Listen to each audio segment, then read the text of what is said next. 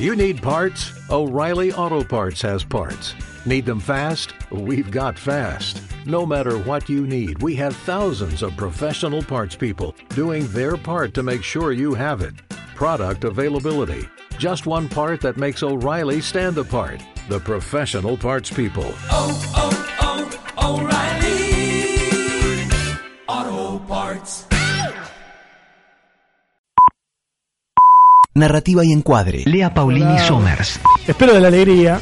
¿Tenés eh, in- íntimamente, tenés un pronóstico? No me gusta tirar números, Ah, igual, la- pero. Ya sé, yo te digo. Me gusta. yo no sé si yo te- Con todo lo que lo critico a San Paoli, que me parece un histérico y un vendehumo, eh, para ser liviano, me gusta el planteo. Me gusta el planteo. Espero que los muchachos de la bombonera hagan sentir el rigor a los visitantes. Y, Y, bueno, ay, la verdad que hay que decirlo. En River, la, la enormidad del Claro. Monumental eh, No, y el, puede ser el público, que famili- acá, y el público familiar. Aparte, es como cuando uno yo. A mí me gusta mucho el fútbol, lo sufro. Eh, y mm, es como cuando voy a ver un bar y hay gente opinando, ¿viste? No, bueno, pero Fulano, ¿por qué no corre más? ¿Y por qué central, señora? No corren los centrales, los, los laterales corren.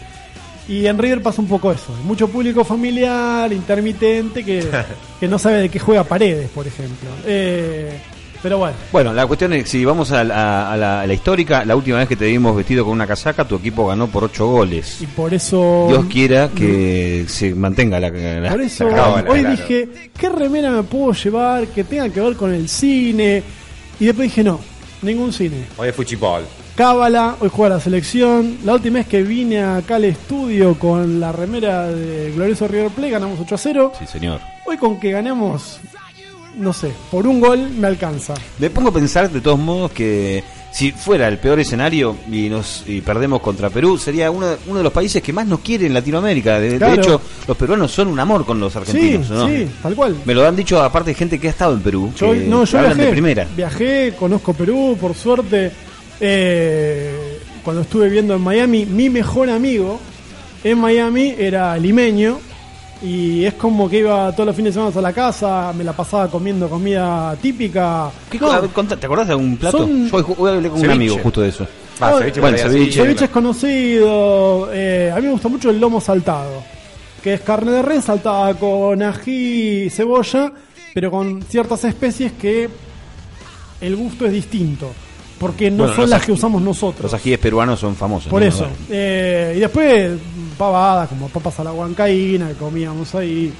Pero no, los peruanos son poderosos aliados nuestros. Pero bueno, Recordemos Malvinas. no, no, siempre. pero- 21 Mirage nos pasaron, No, no. además de que pusieron lo que había que poner. Cohetes Y nosotros encima con el hijo de puta de Menem les metimos una, No, una- una- unas armitas a- bueno, a, la, la, vida, la vida es injusta y hoy es eh, a todo nada. Bueno, esperemos qué pasa. Bueno, así que bueno, empecemos con lo nuestro. Comienza nuevamente Narrativa de Encuadre, esta columna que trata acerca de cine, series, historieta y literatura. Arrancamos por la cartelera. Y arranquemos con un feliz cumpleaños, ¿no? Primer Feliz año, aniversario, un primer año al aire ininterrumpido. Hace un año me presentaban eh, en público a o vivo. ¿Te acordás vos de cuando estabas sentado ahí? No, La primera vez que Yo te lo conocimos. Hoy lo recordalo, recordamos. recordalo, recordalo nuevamente, Recuerdo para que él lo escuche. Lea con Hernán Ricaldoni. Y tengo la imagen de que cerramos la entrevista, pusimos House of Pain. Y el primer bocadito que metió fue Ahí- Eso delata la edad. Ahí está, y la ironía de, de ahí. Así nos conquistaste, supongo que yo creo que nos Claro. conquistaste de esa manera. A partir de ahí fue todo este amor y, y, y vale, dele, venga, venga. buena onda, buena onda. Sí, el 13, el 13 de octubre 13 de arranqué octubre. al aire. Pero bueno, eh, emotivo. Bueno, Bueno, gracias. bien, estamos contentísimos. de Cronos. Experiencia alucinante. Cronos es tirano, Dios del tiempo es tirano, así que apuremos. La cartelera está bien, la cartelera está bien. Eh, hay tres estrenos significativos, por más que hay muchos más. Bueno, Hay tres significativos. Uno es Blade Runner eh, 2049, un thriller de ciencia ficción de Estados Unidos, eh, dirigido por Denis Villeneuve, que es un director que casi no tiene malas películas. O sea, dirigió Sicario, Prisoners, eh, La Llegada, y esta es la secuela de Blade Runner, la película antológica de ciencia ficción de 1982, dirigida por Ridley Scott. Para mí, la mejor película de ciencia ficción. Para mí. De todos los tiempos. sí. Porque a partir de esa película cambió el paradigma y todo lo que es distopia o futuros oscuros eh, se toman ejemplos de Blade Runner, claramente. Eh, así que recomiendo que vean Blade Runner. Tiene un solo problema. Dura 173 minutos. Casi 3 horas. ¿Cortan para ir al baño o No, que- no, no, ya no se corta más. Hay que, hay que- pegadito. sí, Ya no se corta aguante, más. mijo, aguante. Eh, Suba un ¿qué te poco iba a de decir? ahí. Eh, lo que sí que bueno, la película dicen que va a estar muy bien. Yo no la vi todavía, eh, la voy a ver el domingo. Pero ya está en cartelera, ¿no? ya está en cartelera. Lo que pasa es que mm, esta vez mi novia se portó mal. Eh, se fue a Buenos Aires y le dije, bueno, nos vemos, que esto que el otro. Me dice, che, pero espérame para Blade Runner. Digo, no, eh, Uh. mamu, es el jueves que estrena. Sí, bueno, pero yo llego el domingo. Y, pero, dale, espérame. Bueno, Sí, sí. así que. Sí, sí. y- sí, pero. Pero aparte, Es como- es ese- como- este sufrimiento de este dos o tres días de angustia te va a dar esa. Es como que me digas, espérame para el estreno de Star Wars, ¿entendés? es como que Blade Runner, man. No va, a ser, no va a ser la trampita de ir a Eh, verla, después dice, no, no la vi. Capaz, y Pero- mirá si la vio. Vos decís que la puede estar viendo en Buenos Aires y no No, digo nada. no, no, no. Es más, yo iba a hacer traición. Tenía Bien. pensado verla. Esa también está buena, me gustó, me gustó. Tenía pensado verla Y por de- mi cuenta y hacerme el desentendido y ir a verla de nuevo el domingo. Sí, y pone cara de pavo ahí. Claro, uh, qué, qué buena, che, qué larga que es. Pero no, no da, no da, no da. Yo, che, atenti, entonces da para ir con un, una guarnición, algo. Un sanchihuito, Sí, algo, ¿no? sí, sí. Pero insisto, Cuatro si, la, ahí, si la película es buena, eh, no te das cuenta que son tres horas. La verdad es esa. Sin embargo, también se estrena Desearás, un thriller argentino, protagonizado por Pampita. Y Pampita Ar- Ardonaín, ¿cómo que se Pampita- llama? Pampita Ardoín. ¿Ardoín es Sí, el apellido? Sí, sí. Mónica Antonopoulos, dirigida por Diego Kaplan. Yo vi el trailer y, ¿viste cuando decís, esta película es en serio? Pero yo creo que me están haciendo una joda. El trailer a mí no me gustó. Habría que ver si cuando uno ve la película... eh, ¿Me repetís el nombre, por favor? Desearás. Desearás. Desearás. A Pampita. ¿Qué crees que te diga? Eh, ¿Sabes que va a llevar gente, no? Eh, Va a llevar gente por Pampita, Traccionar, por el póster. Insisto. ¿Qué tiene el póster? A ver, contanos. No, está bien hecho. Está. Ah, ella. No, pero. Tiene un juego retro. eh, en diseño y en colores, como si fuera 60s. eh, tipo funk. está bueno el póster. Ella es increíblemente bella. Mónica Antolópolos también. Hay tensión de parejas. La película quizás sea buena. Yo tengo prejuicio y mis ciertos cuidados. No voy a empezar. está bien. Pero bueno, eh, y como de costumbre, cuando no hay una película de terror, para atraccionar a la audiencia, hay una película de animación. Se estrena Mi Pequeño Pony. Mi pequeño Mi pony. Pequeño Pony. Película de animación computarizada con el clásico Mi Pequeño Pony. El pony que tiene la cola larga. Exacto. Toda la familia de Pequeño Ponis. ¿Eso es Argentina o.? No, no, no, Estados Ah. Unidos. eh, es más, la voz del, del pony principal la hace Emily Blunt, eh, actriz, muy talentosa actriz de Inglaterra. Eh, acá Argentina llega doblada, con lo cual jamás Mm. escucharán el doblaje eh, de Emily Blunt, eh, la voz de. Emily Blunt. Pero bueno, a destacar en cartelera Blade Runner 2049, eh, Desearás y Mi Pequeño Pony. Lamento que en Necochea, en Rosario y en ciertas ciudades no se estrene una película, un largometraje eh, japonés que se llama, no tiene nombre en español aún, se llama Kimi no, Kimi no Wawa. Es una, una película, una, Ojalá que no la traduzca. no, poné- creo que se llama My Memories o, o Memory, no me acuerdo. Que figura de estreno limitado esta semana. eh, pero es como que. Che, es película de animación. Traccionaría a adolescentes. Traccionaría a un público amante de la ciencia ficción. Pero es complicado ser dueño de una sala y arriesgar. Por ejemplo, muchas salas van a pasar Blade Runner solamente esta semana. ¿Por qué? Porque dura tres horas. Y en las películas que duran tanto, eh, no, no llevan gente. Entonces, por ejemplo, acá en Necochea se va a pasar una semana nada más. Y el boca a boca te dice, uh, sí, buenísima, pero dura tres horas. Claro, tal cual. Te tira- te juega en boicotea, contra, ¿no? Te Claro. juega en contra. Entonces, eh, nada, todos aquellos que nos escuchan que no están en, en Necochea, pero están en alguna ciudad, porque de repente nos escuchan de Córdoba, de repente nos escuchan de Tucumán. Tengo Bien. amigos que nos escuchan a través del portal de, de la radio o eh, mañana cuando subimos el material a iBox. Eh, pero bueno, todos aquellos que puedan ver esta película animada, Kimi no Wawa, eh, está bueno. Está bueno intentar ver eh, películas de estudio Ghibli, películas de estudios afines, digamos, probar un poco más lo que es la animación japonesa tradicional, no vinculada a lo que es la infancia puntualmente, sino que apunta más a un público adulto que le gusta la animación. Bien. Fin. Eso es lo que tiene que ver con cartelera. Ahora podría hacer una leve crítica antes de meter un tema y esperar sacar un amigo al aire. Fui a ver eh, Madre de Darren Aronofsky. La película está muy bien. Está muy bien. Es una manera No se me ataje, ya se está con- atajando. Es, no, es una manera no convencional de explicar un clásico tema como la ruptura de una pareja en convivencia. Mm. Darren Aronofsky es un genio, es un genio porque está recontra bien filmada. Te das cuenta que todo el punto de vista es de la protagonista, que está actuada por Jennifer Lawrence, que es hermosa, que la rompe, que es muy buena actriz. Yo me acuerdo cuando la vi por primera vez en una película Winter's Bone, que fue la primera película que hizo ella. Eh, ya hace 10 años atrás la veía y decía, esta flaca la va a romper. No solo la rompe como actriz, sino que es tan linda. Y encima Aronofsky como te da a entender que todo el punto de vista es el de ella. eh, la tiene siempre en un plano corto, constante. Y nada. Y te enamorás. Te enamorás. Eh, y a mí Javier, Javier Bardem, que es el coprotagonista de la película, me cae mal. Sin ¿Ah, sí? embargo, ¿No te gusta me cae mal. No soporto. No soporto. No lo soporto.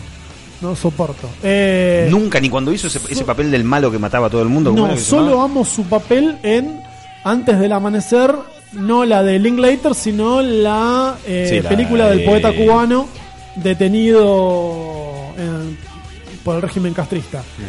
Before Sunrise, la de eh, Bardem, amo esa película y amé esa actuación. Después lo detesto, me cae mal. Bueno, sí, sí, me parece ahí- que es un buen actor y en este papel que hace en Madre, eh, Mother, eh, está muy bien. Lo que pasa es que Darren Aronofsky, como en La Fuente de la Vida, como en Pi, como en otras de sus películas, trabaja mucho con metáfora. Y, Y la complica. segunda parte de la película es pura metáfora, derrapa fuerte, y en la sala éramos 10 personas. Yo la bancaba y la veía porque entendía más o menos lo que estaba pasando, pero la gente, algunos se levantaron y se fueron. Ah, otros, sí, sí. Otros se miraban entre ellos como diciendo, ¿qué, qué pasa? Entonces, cuando Marta y Roberto queda afuera, y yo siempre digo que, ¿por qué hay que darle a la audiencia de comer en la boca, pa, pa, pa? Eh, no es que sea duro, yo mantengo esa posición. Ahora, cuando son 10 tipos en la sala y medio que ninguno entendió nada, es complicado. Lo banco, eh, lo banco a Aronofsky, banco esa energía deliberada de contar las historias como él se le canta y que consiga los fondos para hacer las películas. Sí, tal Porque cual, nada menos. las hace como se le canta y no se le planta a nadie en Hollywood y las películas salen. ¿eh? Y eso que hizo un par de bodrios, como el 2014 que hizo Noé, que es la, Noé, historia, sí. la historia de Noé con Russell Crowe y Ah, mirá, eh, claro, un par de, de tropiezos. Sin embargo, sigue sacando su visión. Eh, pero hay que verla tranquilo y a sabiendas de, de, de con qué te vas a encontrar, digamos. Que es un director que trabaja con metáfora. Y es otra recomendación que le hago al público, sobre todo los que no son tan cinéfilos, que cuando vayan a ver una película sepan más o menos qué van a ver. Me pasó hace muchos años atrás, 10 años ponele, eh, de estar como crítico en el Festival de Cine de Mar de Plata, o 15 quizás. Y fui a ver Madame Satá. Madame Satá es la historia de una cárcel en Brasil donde todos los que están en esa cárcel generalmente estaban eh, ahí por ser criminales y transexuales. Entonces era una película de transexuales criminales. ¿Qué pasa en el Festival de Cine Mar del Plata? Los estudiantes y los jubilados tienen el 50% de descuento, o al menos solía ser así hasta hace poco. Sí, creo que se mantiene, Bueno, ¿no? Eso sí. Con lo cual, la mitad de la sala o el 70% de la sala siempre es de jubilados o estudiantes. Y no todos los jubilados tienen la mente tan abierta como para ver una película de criminales transexuales donde hay homosexualidad, eh, sangre, violencia.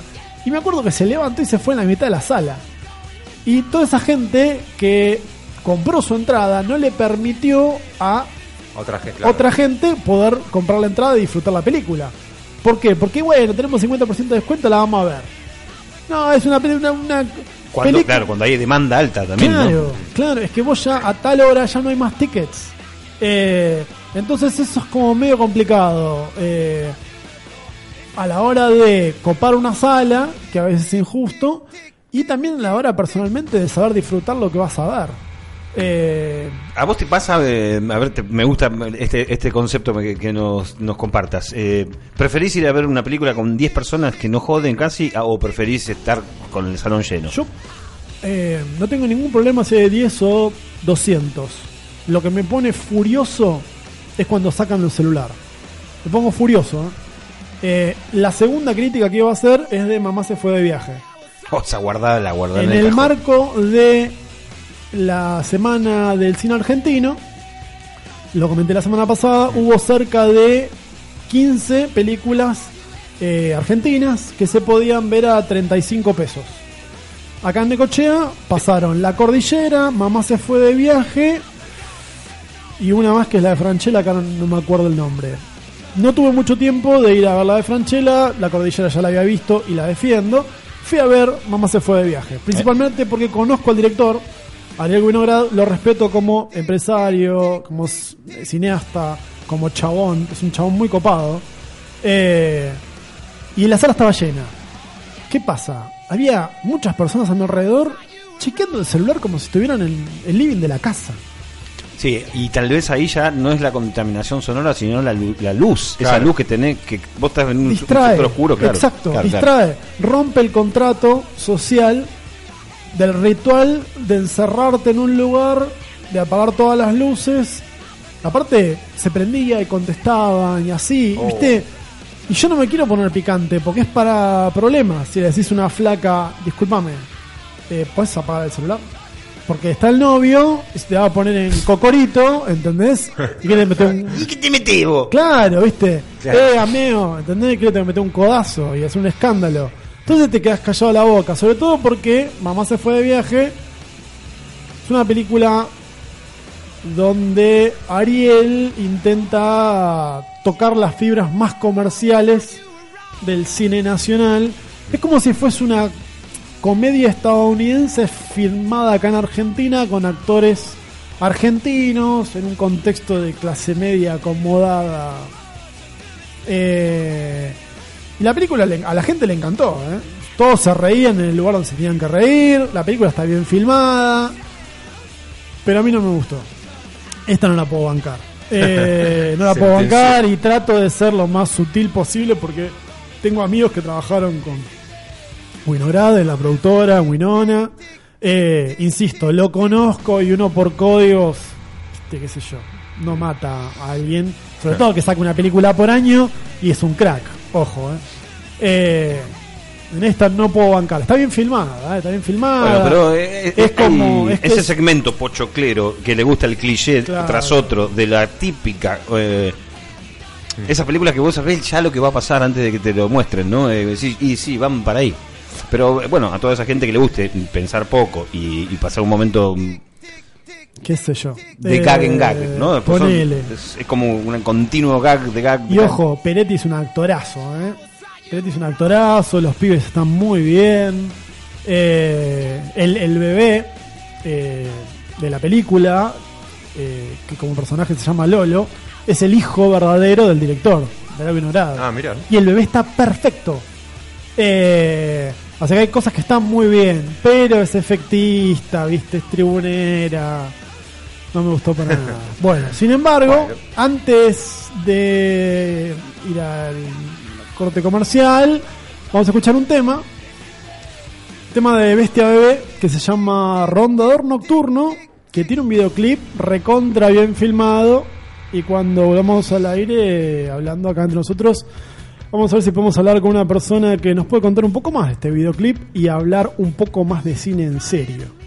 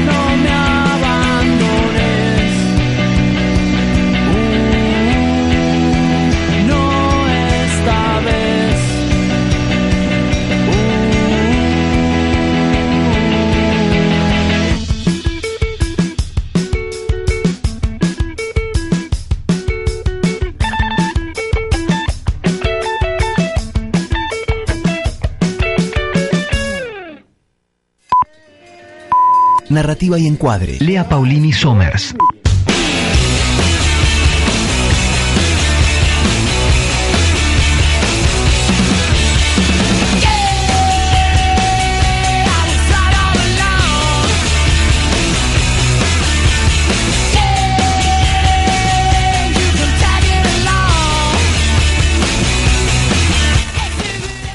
6.36 de la tarde, aquí estamos en Narrativa y Encuadre, todos los jueves lo hacemos y lo hacemos junto a Lea Paolini Somers. Ahora, eh, este segundo bloque tiene que ver entonces con gente del palo. Sí, sí, decir. con gente del palo cinematográfico que es necesario hablar, por eso hicimos el prólogo del tema de Bestia Bebé Rondador Nocturno porque Martín Tejada es el director de ese videoclip.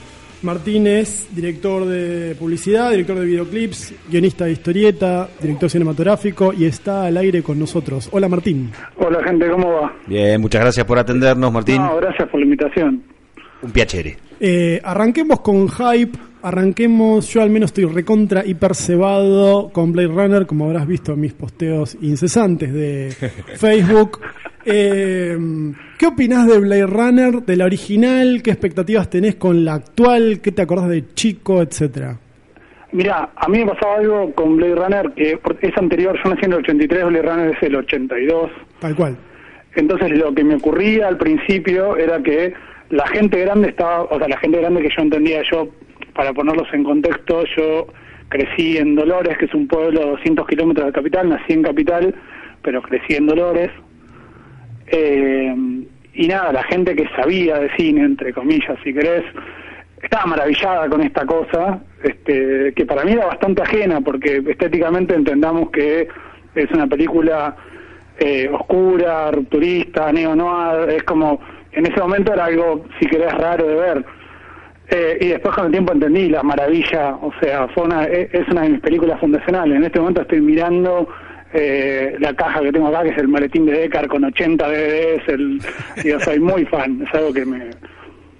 ¿Tenés la valija? Tengo la valija, tengo la valija, claro. ¿Sabes que Yo 80. pudiendo comprar la valija, me compré la versión un poco menor, que es el DVD que tiene los cuatro discos. Que, claro, la, la valija creo que tiene cinco discos y el autito. Exacto, el, el, el autito y tiene también eh, el, el pequeño unicornio de origami. Claro, tal cual, tal cual. ¿Y qué te, qué te pasa a vos con Blade Runner y qué expectativa tenés para la secuela que se estrenó hoy, digamos? Eh, Sobre todo por Denis Villeneuve, que es un ex... leer una review, spoiler free, por supuesto, porque soy un freak horrible. Eh, a vos te debe pasar lo mismo. A mí Villeneuve me gusta un montón, me parece uno de los tipos que más propone ahora. Es un director, digo, ayer, el otro día Lucrecia Martel decía algo sobre la dictadura del guion, vos y yo somos tipos que laburan con el guion y entendemos lo peligroso que es que una película también caiga solo en eso. Eh, y me parece que Villeneuve justamente lo que propone, si crees, es un eh, nada, algo muy climático, un- una construcción real de, universos en cada una de sus películas. Un tipo que hay que pedirle la puerta para entrar a su universo, estés de acuerdo o no, te guste o no. Eh, y me parece, nada, una gran apuesta. Yo, eh, las últimas películas de Scott a mí no me gustaron, o sea, soy un acérrimo crítico de Prometheus y de, este, de Covenant. Me parece muy bien que hayan elegido otro director. Sobre todo porque eh, yo al principio era súper cauto con una secuela de Blade Runner que es como para mí no se tenía que tocar. Pero cuando me enteré que el director era Villeneuve, dije, no, pará, este chabón hizo Sicario, Prisoners, La Llegada. Es como que no tiene fallas cinematográficas hablando. No, no, claro, o sea, es, un, es, es uno de los directores, eh, es, es muy difícil, no sé si lo han notado, pero en el, último- en el último tiempo eh, no hay muchos directores este, nuevos que realmente, y justamente los que son nuevos, nuevos, entre comillas, son gente grande, pero digo, que hayan surgido en esta última parte de- del paradigma cinematográfico que realmente propongan una maestría o algo desde un lugar mainstream. Son muy pocos, entonces este claramente es uno de ellos. Eh, me parece que el otro, bueno, se, se ve right, que tenemos nuestras diferencias, vos lo sabés, eh, con lo que vos decías el otro día que no te había gustado Baby Driver y qué sé yo, pero claramente Villeneuve es el exponente, digo, de la cinematografía nueva de ciencia ficción. Me parece que es como un Nolan, si querés, menos pretencioso en algún punto. Sí, tal cual, tenés razón, buena lectura. Eh, ahora, nos alejamos un poco del hype y, y- y la buena onda y nos tenemos que anclar en la realidad y te tomo como referente en base a tus posteos, tu militancia, ser parte de la industria del cine y te tengo que preguntar si lo que está pasando actualmente con el tema del Inca, la movilización que van a hacer el sábado 7 en el Cine Gomón, en Sí. Congreso, en Capital, ¿es alarmista o es importante, digamos? Mira, eh, si me permitís, eh, lo que está pasando, eh, primero, tratemos de no tomar banderas partidistas, porque me parece que lo importante acá, si bien todo acto es político, no lo definamos como algo partidista, es importante que la gente se informe, porque lo que está pasando es realmente muy grave. Este, yo puedo rescatar incluso de este gobierno ciertas movidas de la cultura como mecenazgo y qué sé yo. Este, conviene ser, este, si querés, cauto con lo que vamos a decir, pero el cine está en un estado de profunda crisis por, un, por políticas que se están implementando. Primero que nada, vamos a aclarar conceptos. Eh, el, el Inca es un ente autárquico. Como autárquico, entiéndase que es autosuficiente e independiente. Eh, eso implica que no depende, o sea, hay que aclararlo, se aclara 40 veces, pero está bien aclararlo una 41 mil veces más, que el Inca se banca, o sea, y se fu- funda o junta su dinero a partir de recaudaciones que tienen que ver con las entradas de cine, con eh, La venta de DVDs, la Blu-rays. venta de DVDs, con cánones que se cobran en las empresas de afuera. No tiene nada que ver con los impuestos que vos pagás al gobierno todos los días. Eso genera a cualquier gobierno, no importa de la bandera política que sea, este, una posi- un posible foco de disidencia, si querés. O sea, porque es un cine, este, digo que eso me lleva al segundo punto que conviene aclarar. Y esto te lo digo porque he tenido la suerte de trabajar en cine en Estados Unidos, en un montón de cosas, y realmente la ley de cine en Argentina es en todo el mundo un ejemplo. Solamente se repite en Francia, solamente se repite en Italia. Eh, es una ley de cine que lo que permite es a través de este fondo de fomento, el famoso subsidio si lo en coche, es que mucha gente y muchas voces eh, tengan la oportunidad de hacer cine. Como dijo mm, un actor amigo hace muy poco, el cine no es una panadería. Estamos en un país donde la industria del cine eh, es acotada y no existe el tema de oferta y la demanda. Estamos hablando de una ley de cine que permite una mirada artística sobre el cine. Hay muchas voces, o sea, se pueden hacer, te puede gustar Martel, no te puede gustar Martel, te puede gustar Suar, no te puede gustar Suar, pero se hacía cine de todos los colores y tamaños que me parece que incluso como lenguaje, perdón, si estoy hablando mucho, dígame, me, me No, ha- apasiona. y- habla a micrófono abierto y decí lo que se te cante. este, lo que ocurre, nada, es que esa pluralidad es necesaria para la evolución del cine, si no, como bien sabemos, la voz termina siendo una sola. El otro día hablaba con una amiga alemana que me decía que en Alemania fueron morfándose el cine de la misma manera que es lo que está pasando ahora, o en Brasil o en Colombia, y después termina siendo una sola voz hegemónica, y esa palabra es peligrosa, este, por todo lo que sabemos, que es el cine americano, que a mí me encanta, digo, estamos hablando de Lerran, estamos hablando de que, pero esa es una parte del cine y estaría, está bueno que exista el resto porque tiene este, todos los colores que ocurre el cine. Y lo que está pasando es que salió este, una resolución nueva que es la 924 barra 2007, 2017, perdón, que es la que viene a cagarse, con el perdón de la expresión, en esa ley de cine. Eh, ¿Qué pasa? O sea, vos hasta este momento tenías una forma de acceder a los subsidios y qué sé yo que eh, dependían del fondo de fomento. A partir de ahora van a bancarizar todo eso, lo cual también implica que, por ejemplo, no sé, eh, cualquier productora chica que quiera acceder a esos subsidios, créditos, eh, va a depender de los requisitos que tenga eh, el banco. O sea, Sí, que el otro día cuando vos, pasaba- vos posteaste, tenemos que tener cuidado con la bancarización del Inca, Sí. ahí medio como me perdí, y eso si lo puedes explicar más Eso para el llano, para que la gente lo entienda. Los eran, eran eh, entre el Inca y quien ganara ese premio. Por tanto, había un montón de formas, porque además los, vos accedes a estos créditos, a estos subsidios, y estos se dan en cuotas, ¿no? Digo, entonces hay que hacer malabares con el dinero, y ustedes imaginarán que las productoras chicas no tienen, eh, son volúmenes muy grandes de plata y volúmenes muy grandes de esfuerzo para hacer una película. Que es algo que la gente, no digo, uno hace estas cosas por, por, con mucho amor y con mucho sacrificio. Entonces, durante un, si querés, eh, hace 10 o- o 12 años que se fue construyendo un cine en el cual se facilitaba la forma en que el autor no tuviera que embargar su casa para acceder a un eh, crédito del Inca. Ahora eso vuelve a retroceder a la época del menemato, donde si yo pido un crédito o un subsidio a través de un banco, ese banco va a tener primero una tasa móvil que la, esta nueva este, resolución alega que van a subsidiar la tasa. Este, mm, perdón, me está sonando mi. Y mm, eh, el banco te va a pedir los requisitos que tenga eh, cualquier crédito. Por ejemplo, tu casa, que es lo que pasaba en los 90. Los directores perdían su casa por hacer una película. Lo cual demanda que cualquier productora chica tenga una cintura económica que no tiene ni va a tener, una espalda económica que no tiene ni va a tener. Los volúmenes de plata que se manejan en el cine son muy grandes porque una producción cuesta, digo, lo, lo debes saber muy bien, una producción implica mucho, muchos recursos.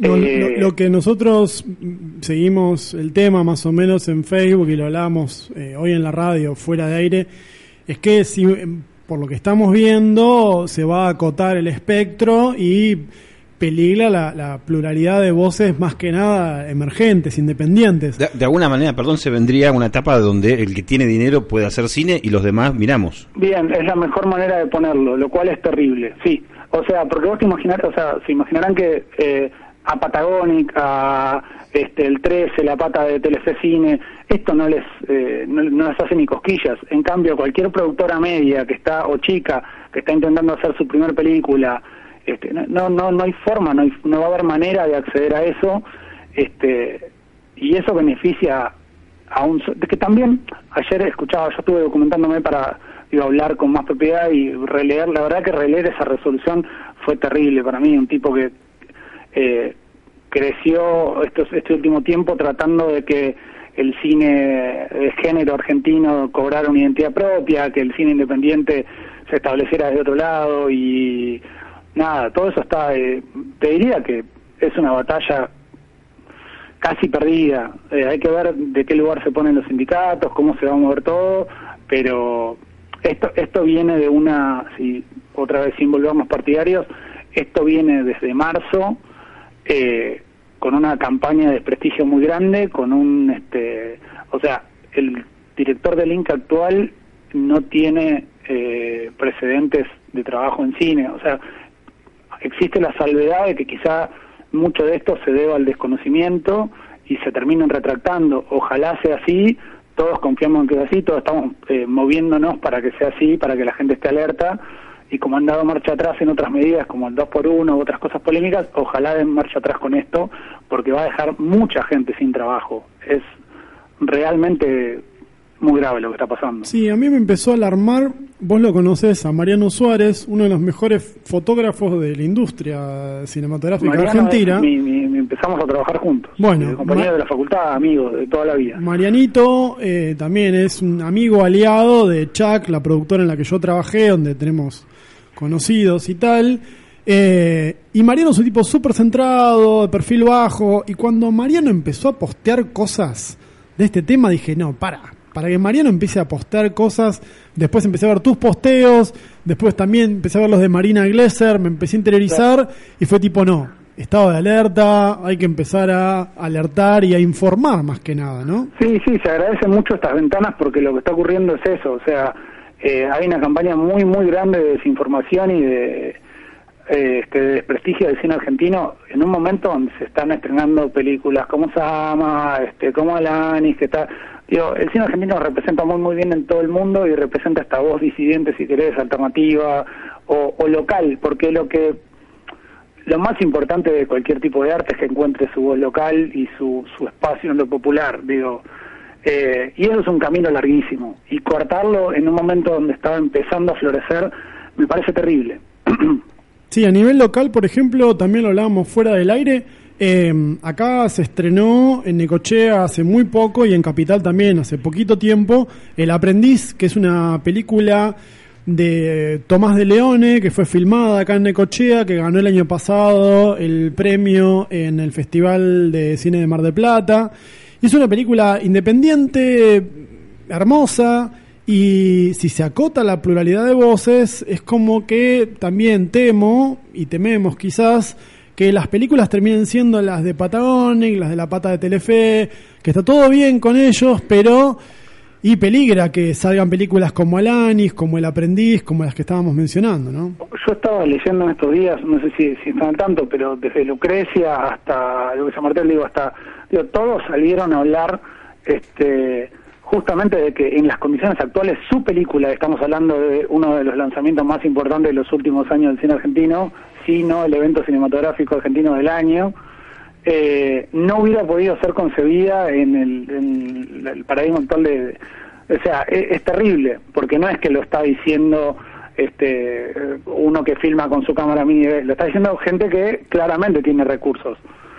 No, que tiene recursos de capital y que tiene capital simbólico. Claro, claro, que hablo de capital simbólico, o sea, eh, es, es, es terrible. Sí, a- aparte, digo, para que quede claro, todos tenemos amigos dentro del cine industrial, a mí el cine industrial es algo que me gusta, se logran grandes películas dentro del cine industrial, no es, no es necesariamente algo, eh, no, no es de carácter valorativo lo que estoy diciendo. ¿sí? Yo lo- te vuelvo a repetir, soy un consumidor del cine industrial, pero también me gusta que exista todo lo otro este y, y poder comer lo que uno quiera. O sea en un punto siento que es lo que pasó con este con la capitalización de, de y- porque esto a ver repito lo que dije hace un ratito que por ahí pasó de largo. Esto tiene un correlato en el en la distribución sí o sea la misma gente que es dueña como pasa en Estados Unidos en Estados Unidos es más grave porque son dueños de eh, las cadenas las distribuidoras y las productoras. Entonces, es toda una cadena vertical. Acá te diría que está empezando a replicarse el modelo desde hace un tiempo y es una condena.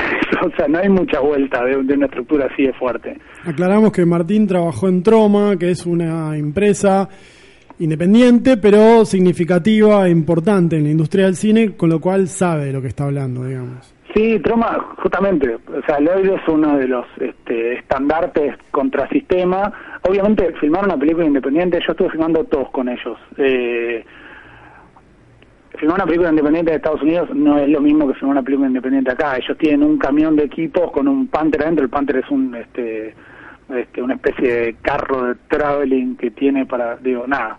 Y equipos que acá nosotros solo soñaríamos en una película A o en un comercial.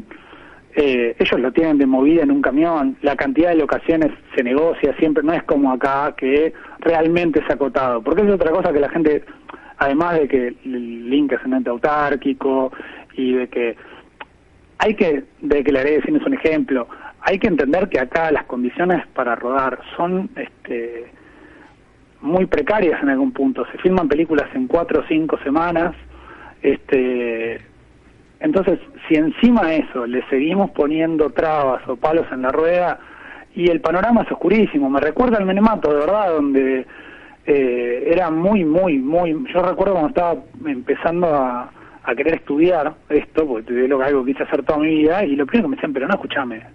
O sea, los directores pierden las casas, no es joda.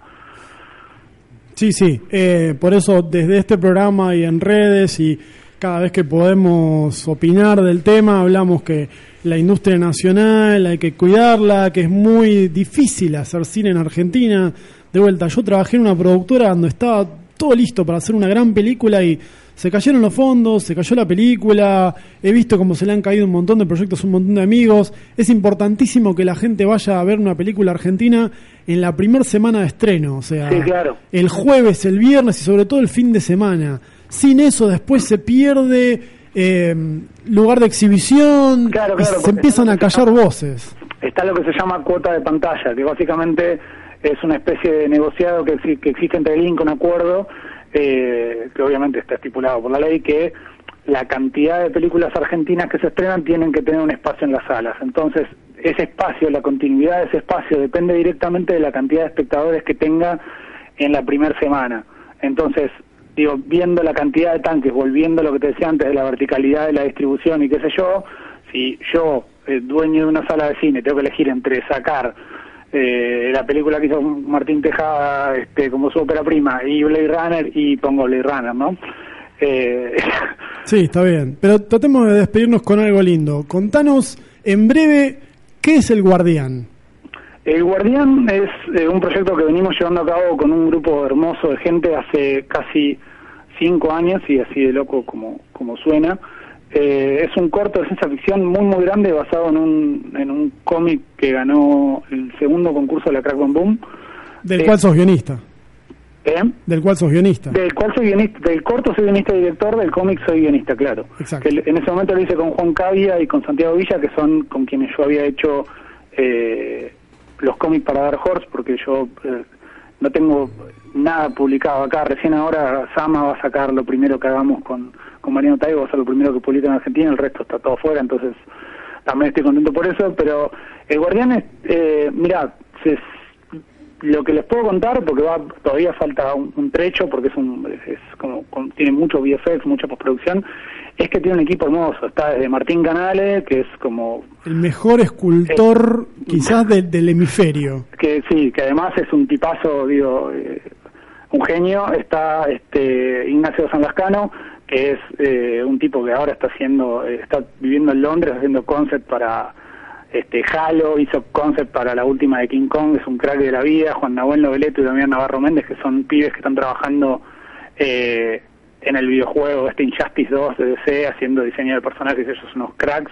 Lucas Jarraseo, que es un VFX supervisor que laburó en este no sé, Terminator Genesis, en Entonces, en el- Rogue Nation, es El Guardián es un corto, pero que también tiene vida propia como historieta y algo parecido ocurre con Rondador Nocturno. algo parecido ocurre con Rondado Nocturno. Sí, sí. Eh, qui- quizás sea la manera en la que consigo las cosas, ¿no? Como que no me sale. Este, tiene, tiene, para mí tiene una ventaja hermosa que es volver a releer el, el material original al adaptarlo o al tras- transponerlo, si querés, por la adaptación.